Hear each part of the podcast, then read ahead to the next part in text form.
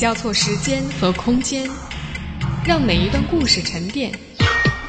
用新闻的视角打量我们的世界，用文化的笔触勾勒城市的轮廓。凡素，素描时光。打开这本声音杂志，带你走进心灵的后花园。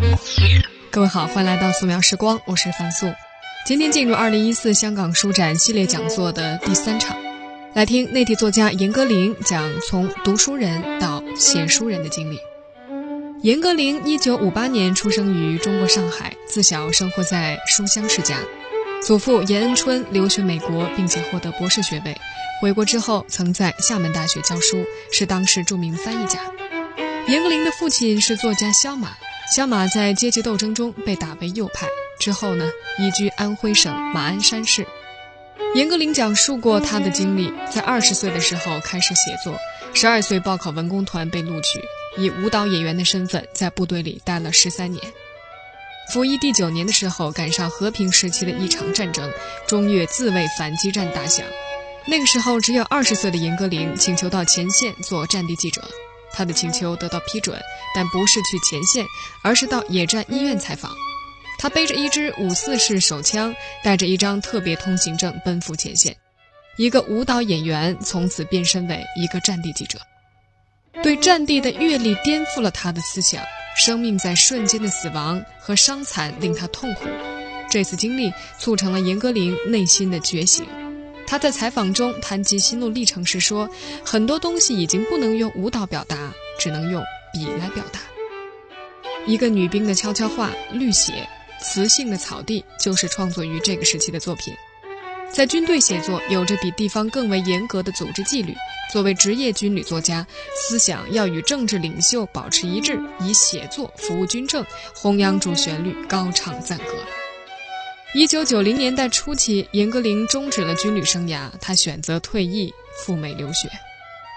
出版于二零一三年的中短篇小说集《谁家有女初长成》，收录了严歌苓十一篇表现海外生活的小说。这些作品真切地叙述了他早期留学海外的生活。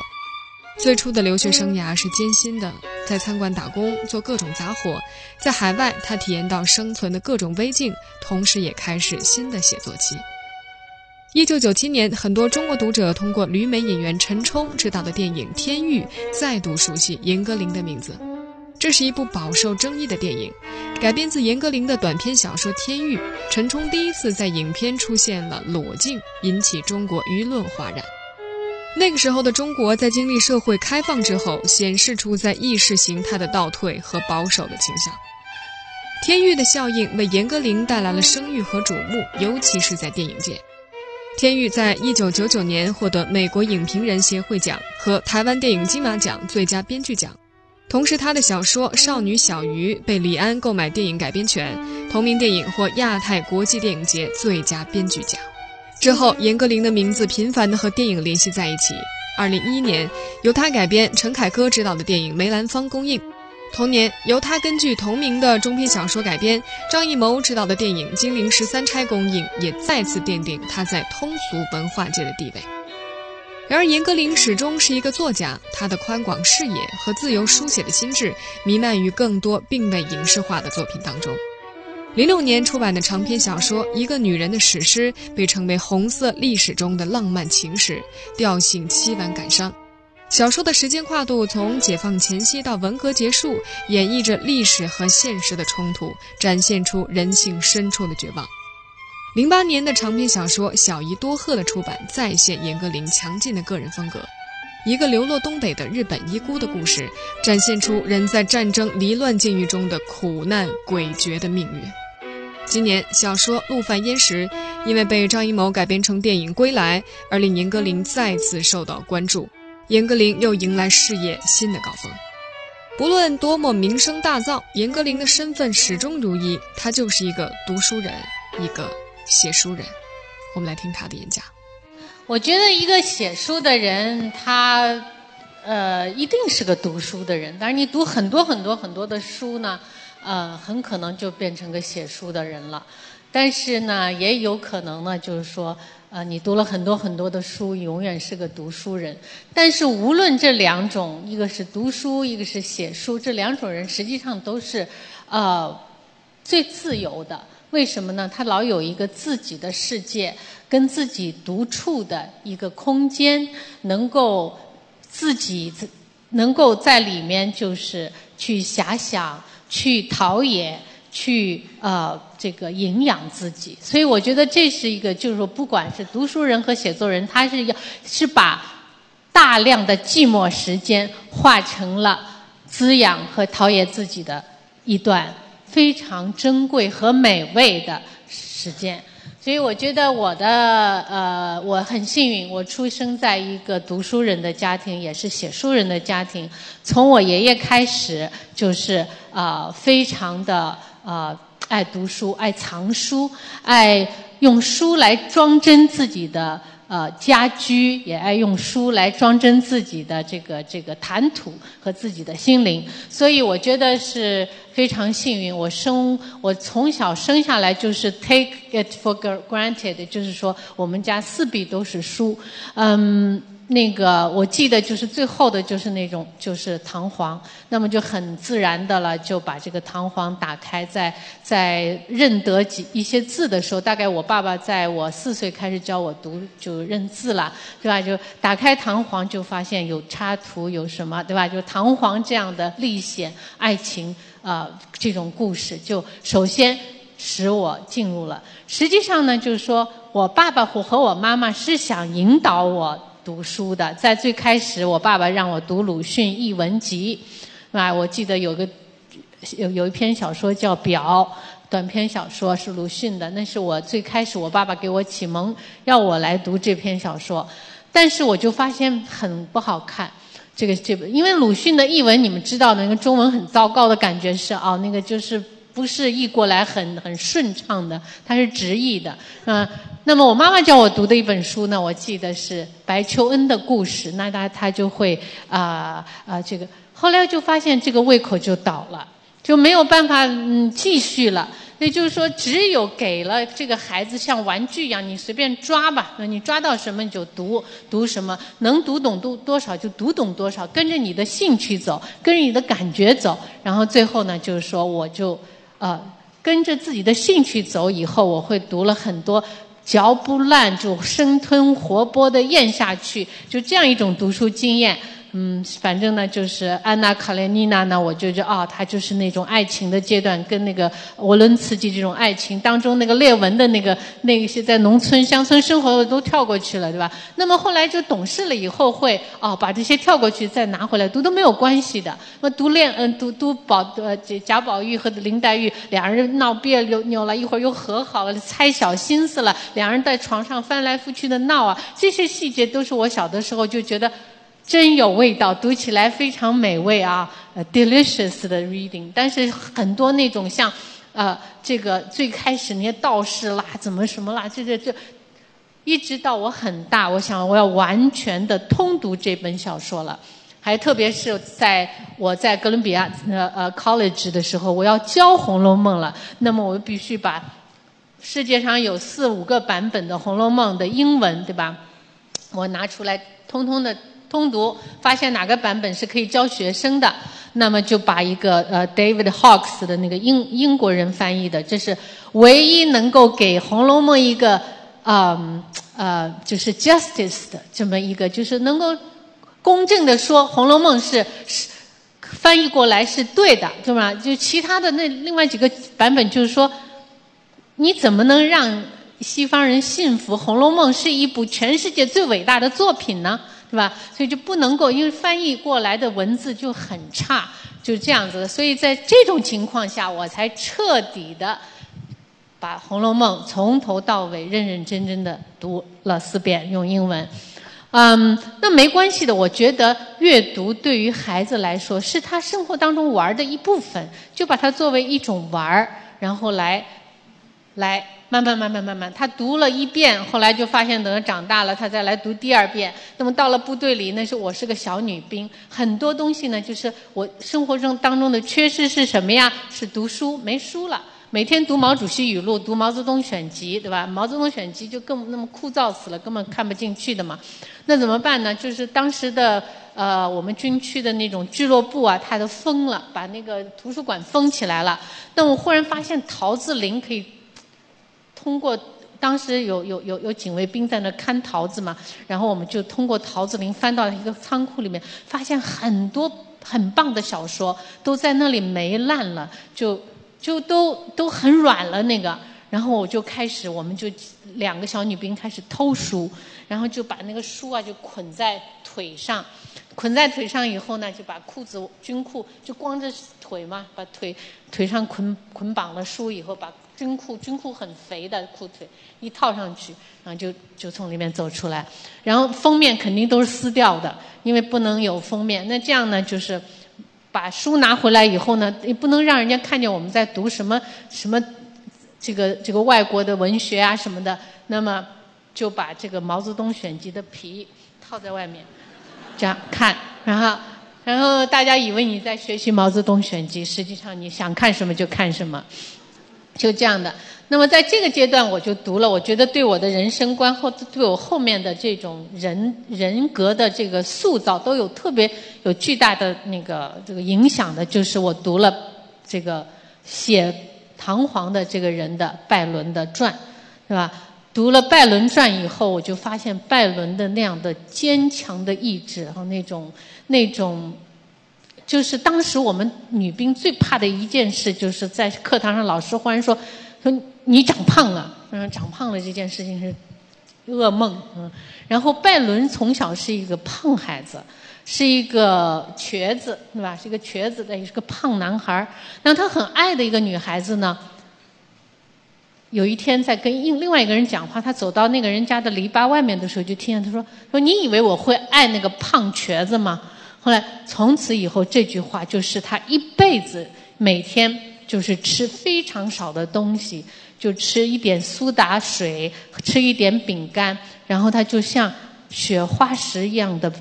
白皙的皮肤，非常的贵族，非常的漂亮。然后，这就使我，我就想啊，那如果像拜伦一样，我就可以不吃，我也不吃饭，我也不知道。但实际上，不吃饭这件事情，不是说证明拜伦有多么伟大，证明拜伦这样一种铁一样的意志。最后，他牺牺牲在，他就是说，希腊这样一个伟大的这个这个这个国家，为什么被人侵犯？所以他去当将军去，最后战死在保卫。就是希腊的这个战场上，就是他那那种铁的意志啊，他的那种那种对于一个人的那种能够，我就不能被任何东西来控制我，所以他在爵徽下面，就是这个这个他的一个马车的爵徽下刻着信赖拜伦，所以他信赖他自己，所以这对我人生的这种人格的塑造哈，其实所有的后来我就在想起来，我说我没有说严歌苓不能做到的。是吧？我只要对自己说，我可以不吃饭，我可以连着去写作，我可以怎么样？所以每天我坐到桌子前面，不是说我没有犹豫，我不觉得这个痛苦，我是觉得这件事情是很痛苦。每天跟自己搏斗，对吧？每天要绞尽脑汁，每天要产生出你不能够预期的一些一些片片段来，对吧？这些语言，这些动作。这不是一个很很享福的事情，但是在在你做完之后的那种巨大的愉悦，你就觉得我就是一个小神仙，我就高兴的，就是说，因为因为你战胜了自己，你让自己坐在写字台边，所以我三十年，我觉得我没有一天说从写字台旁边逃离了，对吧？我每天必须坐在写字台边，我是这样的影响，这样铁的意志是谁给我的？哦，当然军队的这种。有纪律的生活，作为舞蹈演员，必须是很有纪律的，每天要锻炼。但是是在一个外形的纪律的压迫下面，你做到了有纪律。但是谁给我这种内在的纪律？就是说，嗯，你必须这样做，你不这样做不行。那就是《拜伦传》这样一本书，是我偶尔偷来的，把封皮都撕掉了，一股霉臭，然后很软，因为霉霉坏了的书都是软不叮当的，然后你绑在书脚上，就像一。就是那个所有的树叶像像布一样了，已经很软的。那么这本书对我的那种呃一辈子的这个这个这个教义啊是非常非常大的。那紧跟着我们又偷了，偷了一本就是《麦哲伦传》，但《麦哲伦传》实际上呢就是跟啊。呃拜伦传起到的作用是一样的，因为麦哲伦也是一个非常非常坚定的人，他一定要把就是这个地球，对吧？就是他一定要发现通过去这个地球是圆的，是他第一次走出来，第一个海峡是麦哲伦海峡，对吧？所以这样这个人实际上跟呃拜伦传的作者跟给我了，就是说，就是说 there is a will, there is a way。就是说，你你想实现的东西，你一定能实现。所以这就是我后来就是说，呃，写作、跳舞都是到把自己推向极致。这这两本传记哦，是我偶尔之间偷来的。因为我爸爸好像他的书房里都是艺术作品，都是小说啊、诗歌啊，很少有这样的那种传记作品。所以这是我读传记。后来我又做了这个。在芝加哥做了一个人的 presentation，就是索尔仁尼琴 s o r s h e n i t s n 就是这个呃前苏联的那个作家。我发现，最后能够成为一个伟大的人、超人、好的作家，他一定是非常非常有超人的、过人的自我的那种、那种、那种意志。像那个索尔仁尼琴，他怎么样从监狱里把他不可以。他不可以在监狱里写写作的，因为这是在古拉格群岛，这是被禁止的。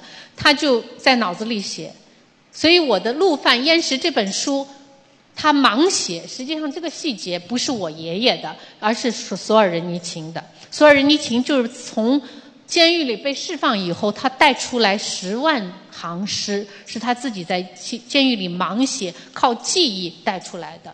所以我觉得这种人就是超人。就是要靠这种坚很强大的自我的这种，呃，战胜自我和自我挣扎的这种力量，最后成成全了他自己。所以我觉得这些读书使我，我觉得，嗯，嗯，学会了像嗯这样做人和这样做人的乐子。为什么？我觉得，呃，人。在孩提时代，他只能知道甜是好味道，就是说让你乐，就是享乐，就是直接的享乐是快乐的。但是后来你就发现，跑步完了以后，因为人在长跑当中，这种超越了极限，它人体当中会释放一种化学叫做 endorphins，对吧？这个 endorphins 一释放以后，你就会有找到一种狂喜的状态。那就是通过什么呢？通过你马上要死了，跑的要死了，挺过去这一把以后，你。这是这种乐子，从孩提时代的人是不会找到的。他只有通过了一个极端的痛苦，才会找到这个乐子，是比那口甜头和就让你去享受的那种享受，搓搓脚啊、揉揉背啊那种享受要大得多。还有就是说，我刚才说吃。甜的这种，这是人生一来就会的。那么学会吃辣的，吃苦的，发现苦的、臭的、辣的比甜的更好吃，对吧？这就是人生在通过，就是学会了最成熟的一种人，就是苦中作乐。所以我觉得《拜伦传》也好，是这个嗯《索尔仁尼辛传》也好，那么那个嗯《麦哲伦传》也好，给我的就是说。我在很早就学会了，比如说我跳舞的时候，我把舞鞋到最后不愿意脱下来，因为找到了这种你超越极极限以后，你跳的那种狂欢，大家都恨不得快点早点去洗澡，然后去吃吃吃饭吧，嗯，但是我就觉得再挺一下，超过了以后，那那种极致的快乐，所以我就是觉得我从很年轻的时候我就变成了有这种老成。这种事故就是事故，当然就是英文讲的一个 certification，是吧？就这种世故，这种成熟度。嗯，那么我在嗯讲到就是说我后来当然了，就是说因为我到了哥伦比亚那个呃呃 college，这个是艺术学院嘛，所以我的呃课程，就每天就要读很多书，有时候一天要读十几本书，嗯。一天那个呃，你读读完这个读那个那个读，就是反反正你想我这个人本来英文也就很次，然后到那儿呢就是哎一天有十四五个小时在花在读书里面，很多书已经读过了，嗯，比如说是马尔克斯的书，在我出国以前就读过了。那么到了那儿以后呢，作为拉美文学经典，又要重新读一遍，彻底的把一个作家从他第一本书读到他最后一本书，所以这种读法呢，又使我觉得。嗯，在老师的指导下，比如说读卡夫卡，对吧？后来就发现卡夫卡这样一个人，就是看了他以后呢，就是说他为什么能写出就是永远是超于故事本身的这个故事？那么就是说，这个人的这种啊，他在一开始的他的一生当中的。他感觉到的这种荒诞，对人他看到的这个生活当中的荒诞，就是这种人的那种天赋哈，就是说呃，像那个 Garcia Marquez 一样的，对吧？就是这种天赋，就是我觉得我是非常，看了卡夫卡的传，我也是感觉到就是呃，那没办法，我这辈子是做不到的了。就是说他能够一下子就看到了，就比如说我写作。我听到一个故事，这个故事我有很多年，哎，我说这个故事为什么阴魂不散，老在折磨我，我老想写它，但是呢，就是说，如果一个故事没让我看到故事后面还有个故事，或者超越故事，一个意象式的故事，一个意，一个一个一个大于故事的故事，那我就不能动笔。为什么呢？就是说，人间不缺乏好故事。在海，在曹雪芹没有看到《红楼梦》有一个形而上的故事，他不会动笔写的。我相信这一点，对吧？《红楼梦》从形而上来讲，它还有一个就是贾雨村言的一个意象的一个意义的一个抽象的故事，是吧？所以我就觉得呢，就是说，嗯，嗯。作家在读了很多故事以后，读了很多书以后，再怎么样去选择故事和写作故事，就会嗯非常有经验，也非常的就是比不读书的人要成熟的快。就选择一个什么故事来作为你的题材来写。我每天都能听到很多很精彩的故事，网上都有很多很耸人听闻的故事，但都不是不是每个故事都值得我写？不是的。你像这个，我看了这个呃马尔克斯最后的一本书，叫做《Live to to Tell the Tale》，对吧？就是活着为了讲故事，为了讲故事而活着。对吧？这这个是他自传的，他中间把他的小镇上的每个人物基本上都提到了，因为他一开始就说我妈妈在这个咖啡店里找到我，然后让我跟他一起回到这个小镇上去卖这个房子，对吧？这就是这个开张。那么他就回到这个小镇上，把故事当中的每一个，就是他的百年孤独和他一个故事集，甚至是混乱中的爱情，呃，这个所有的这个人物都在他这个。最后一个自传的这个这个作品里出现了，你忽然意识到，就是说他每个人物经过了写实性的写作，经过了变形式式的写作，经过了极端抽象的写作，就是说，你看见那个那个那个呃呃这个呃毕加索毕卡索对吧？他。一个老婆给他画了几遍，对吧？这个老婆最最开始的可以有一个比较接近真实的，一个到最后变形的完全不成样子的，可以变成了一个就是就是一个立就呃呃那个那个解构的，对吧？这就是说你看到了马尔克斯他所有的故事的来源，无非就是这样一个小镇，但是给他经过他的笔，他把每个人这样处理那样处理，这个人的从他的这个这个呃。对文学的不断的这种反思和对文学的不断的这种这种成熟，呃，到最后他把小镇写成什么样的一个小镇？就是《百年孤独》当中的这样一个小镇。小镇，所以就我觉得，就是读书让我知道了一个作家他从怎么样从原原始生活当中取材，然后最后又怎么样把它抽离。提纯到最后，把它变成了一个百年孤独。所以我觉得，读多了书是可以使使你成为一个作家的。像博尔赫斯，对吧？他一辈子就生活在这个这个图书馆里，他生就靠读书，靠二手生活，他写了这么多的作品。所以我觉得，那那就是我这个作家，也就是实际上是一个因为读书读的很多，然后最后也就对吧，自己就成为作家了。实际上，这个读书和我写书当中是有很很密切的关系的。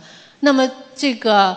嗯，很多最开始有模仿的成分，对吧？然后逐渐逐渐，你变成了你自己，你你升华了，变成自己。所以我就觉得，呃，有很多人在今天坐在这里，很可能很快就是因为他们读书读多了，也会变成一个作家。好，这里是素描时光，我们听到的是严歌苓在二零一四香港书展上的演讲。下节我们来听他讲述《陆犯焉识》等作品创作背后的故事。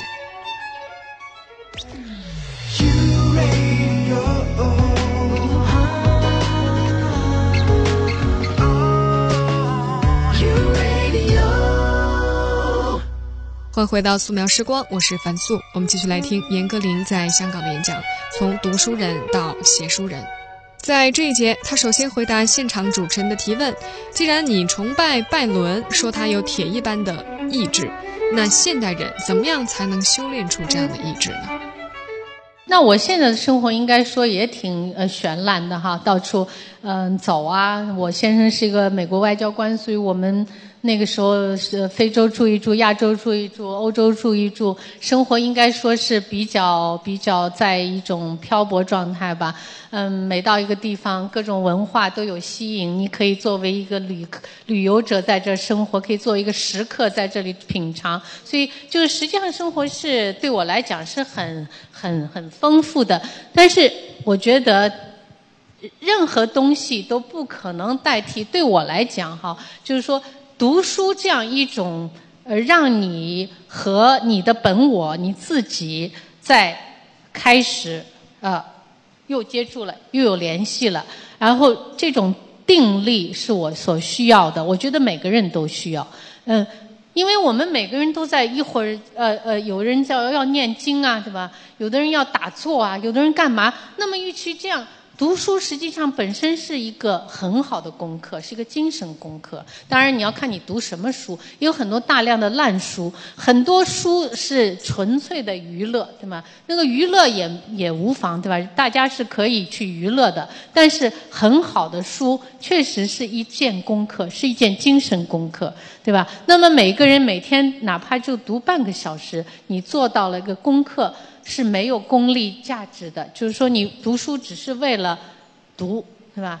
为了这样一种沉潜的状态，你读着读着，你发现你的呼吸都深了，对吧？你读着读着，你会发现你就是这这是一个避难所，你把家里很多很繁琐的事情、社会上很讨厌的事情就忘掉了。实际上它是又是个避难所，对吧？其实我觉得就是一个。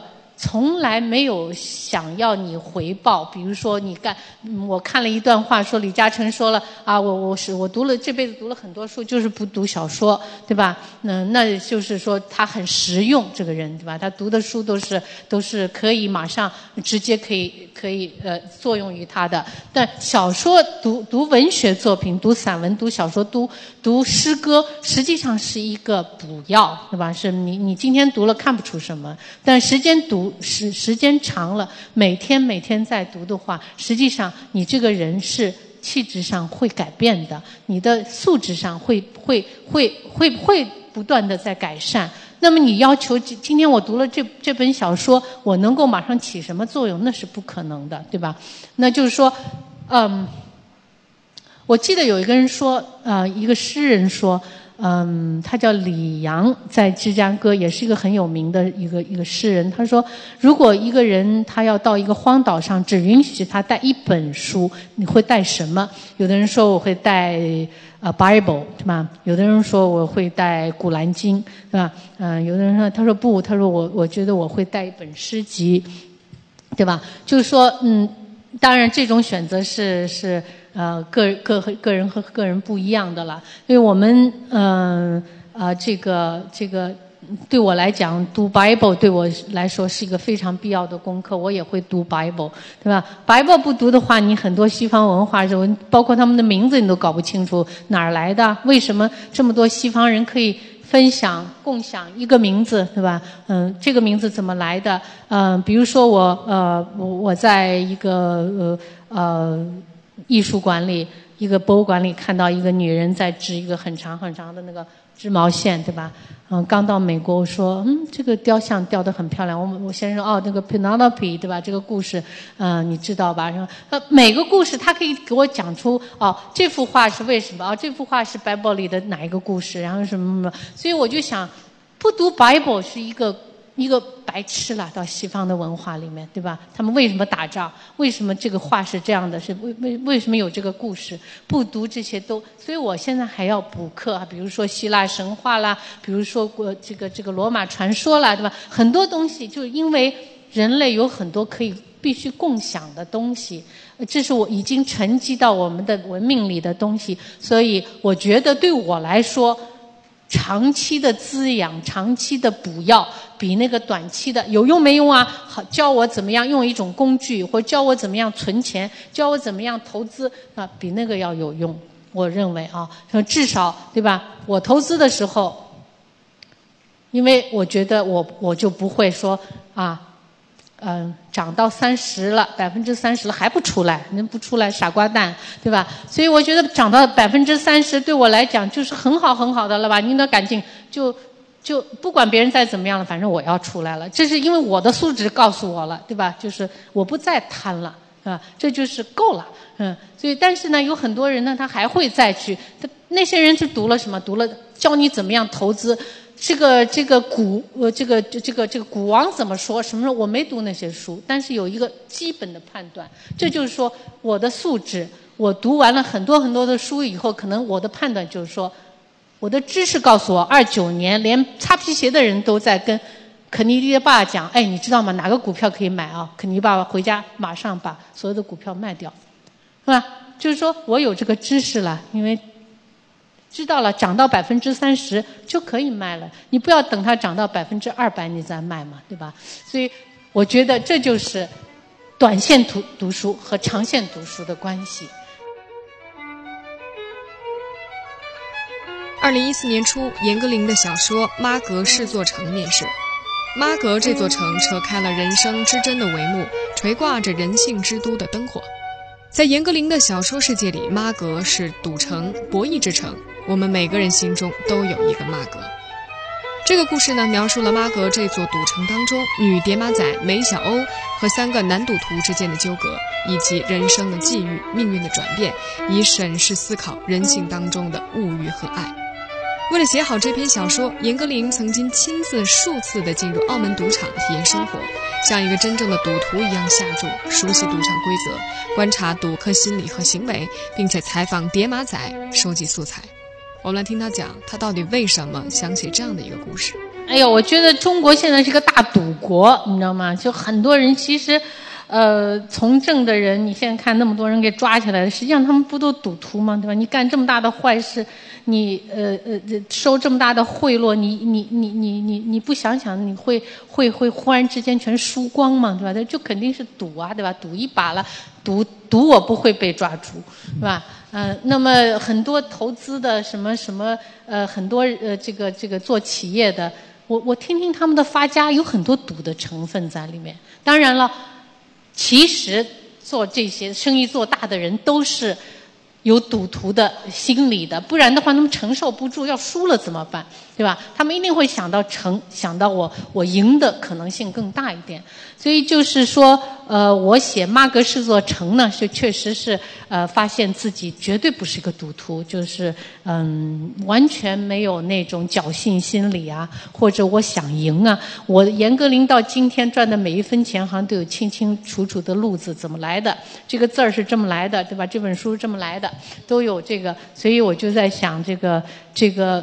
这么多的成功企业家在妈阁翻船，就是这个在在在澳门翻船哈。我听到这个故事以后，我就觉得这太魔幻了啊！三根穷五根富，或者是五根穷三根富，是吧？反正就是不不，就是这种这种呃中国的成功企业家的故事哈。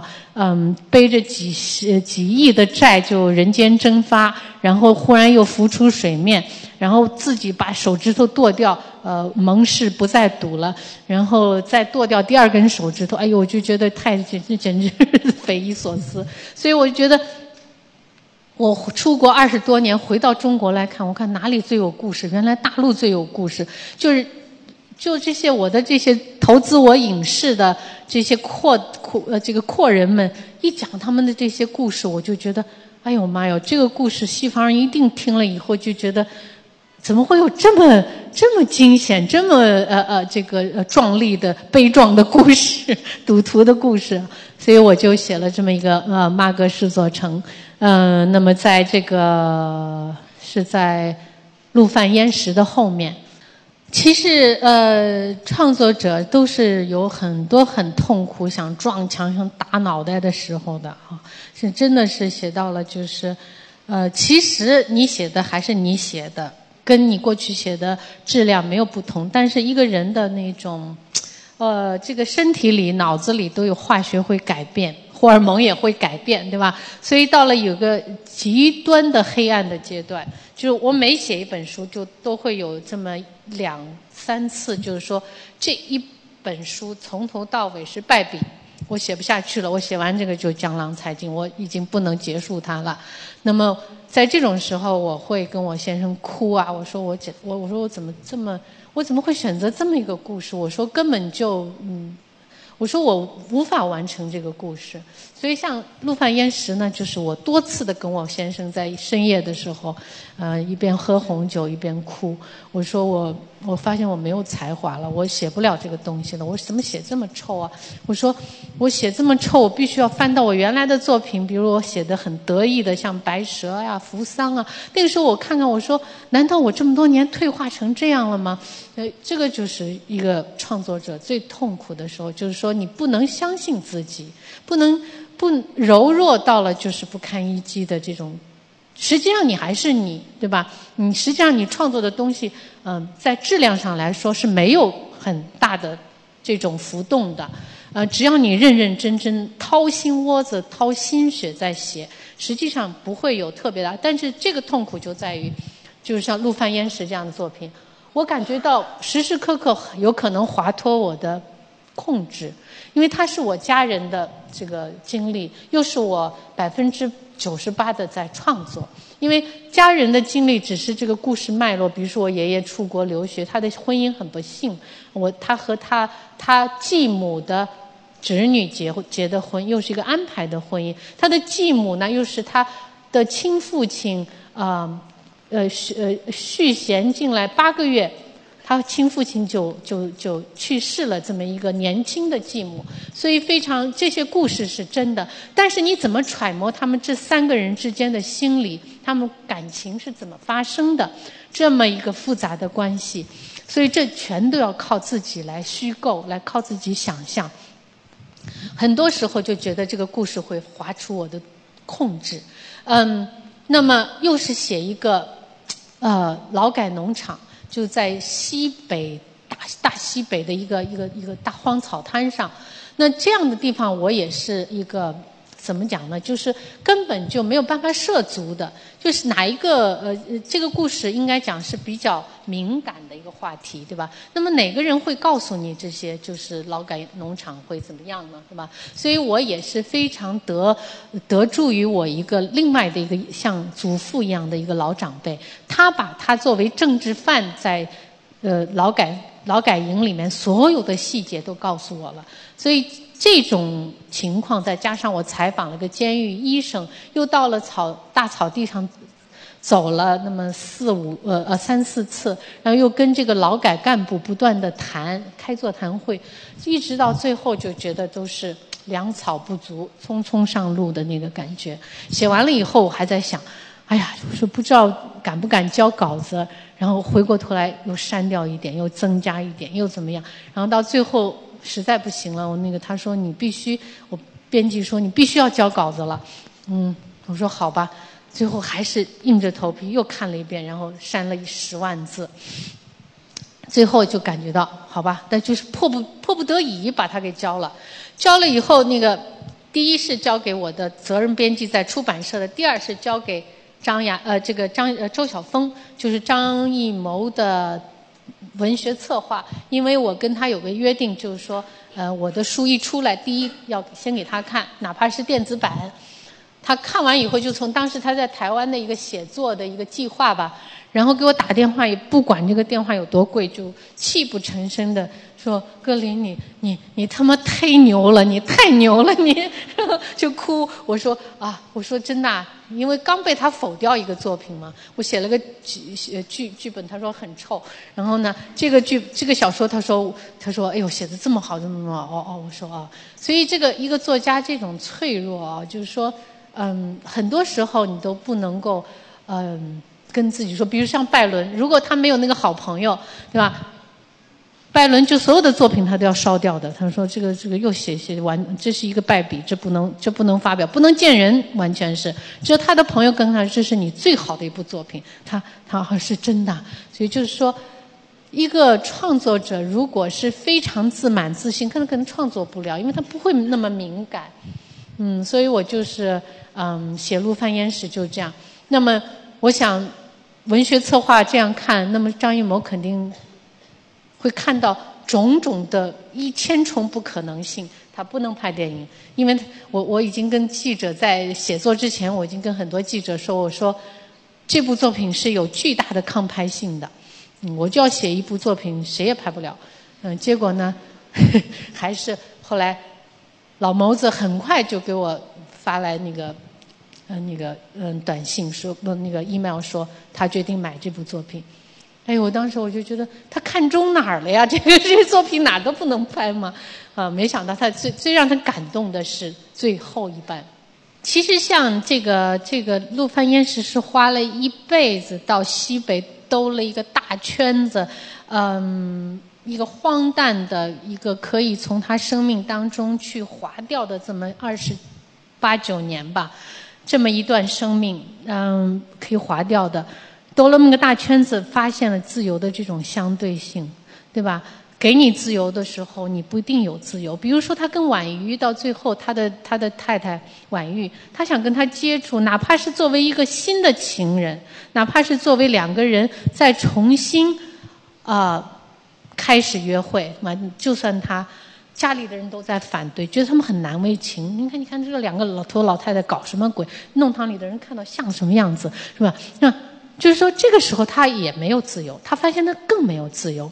他最后发现为什么呢？他就是说，婉婉玉一辈子都是在这个天井里，在这个小弄堂里，上海的弄堂里，他最缺的就是自由。他所以，他把骨灰带走了，这样他就婉玉也自由了，他也自由了。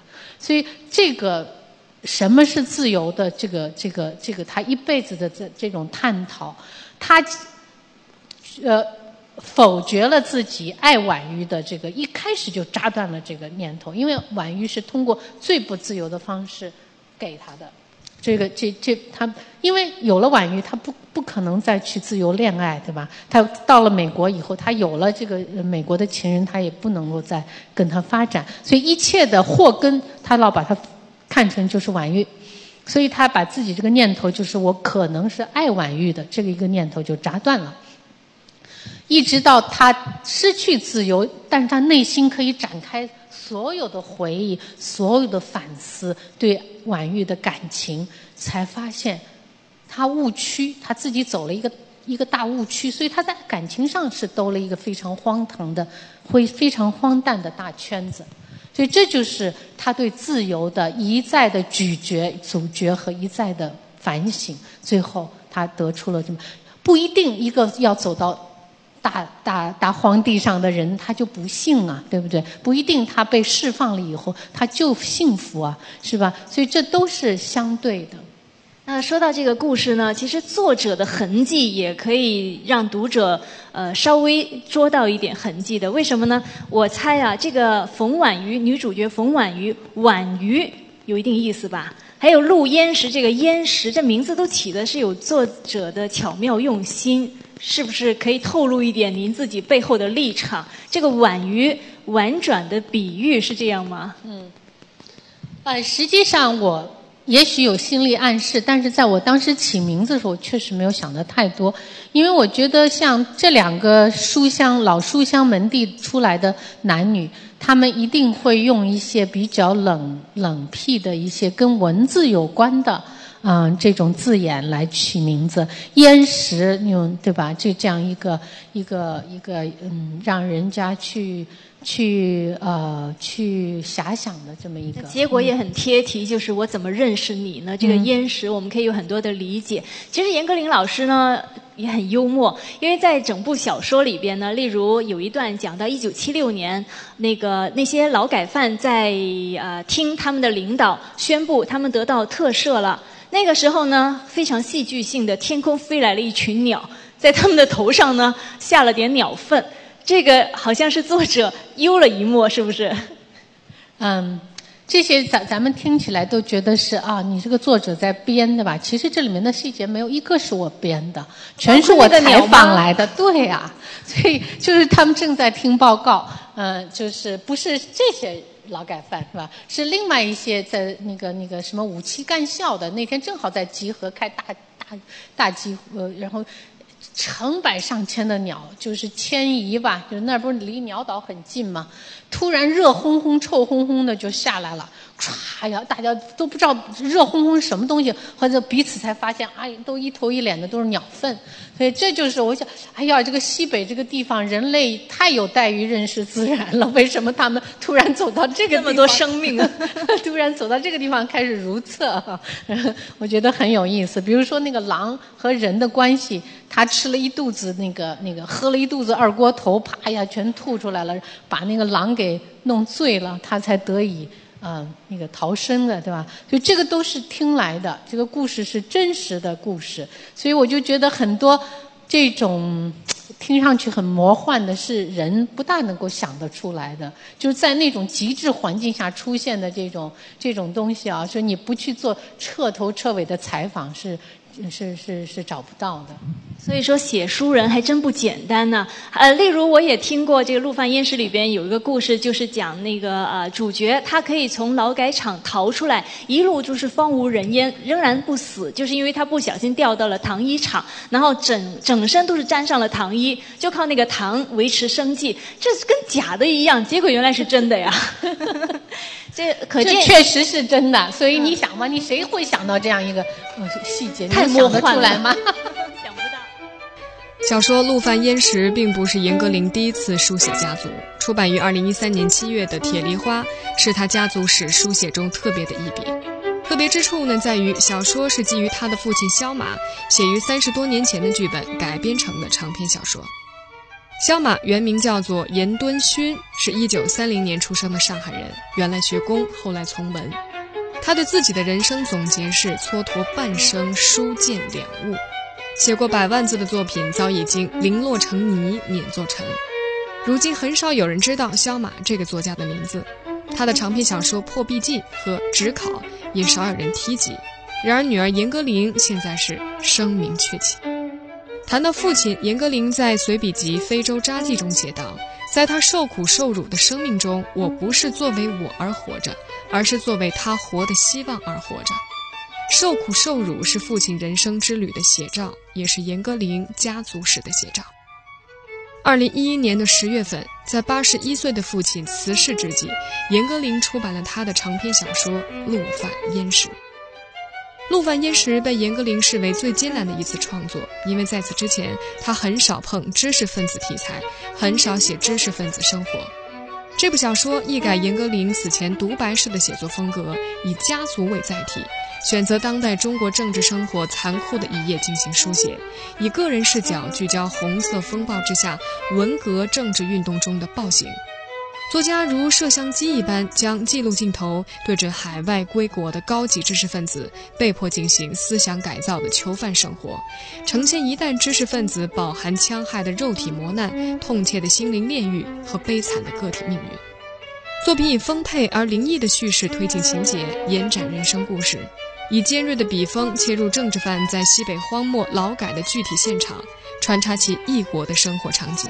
凸显劳改现场各种酷刑和各种摧残的荒诞情境。作家立于当今，以批判意识反省历史的错谬，对人性多有细致精微的刻画。这部厚重的小说准确刻画出知识分子的精神际遇，书写出大时代风暴肆虐之下的生命之痛。陆犯焉识成为作家献给逝去的红色年代的一曲交响哀歌。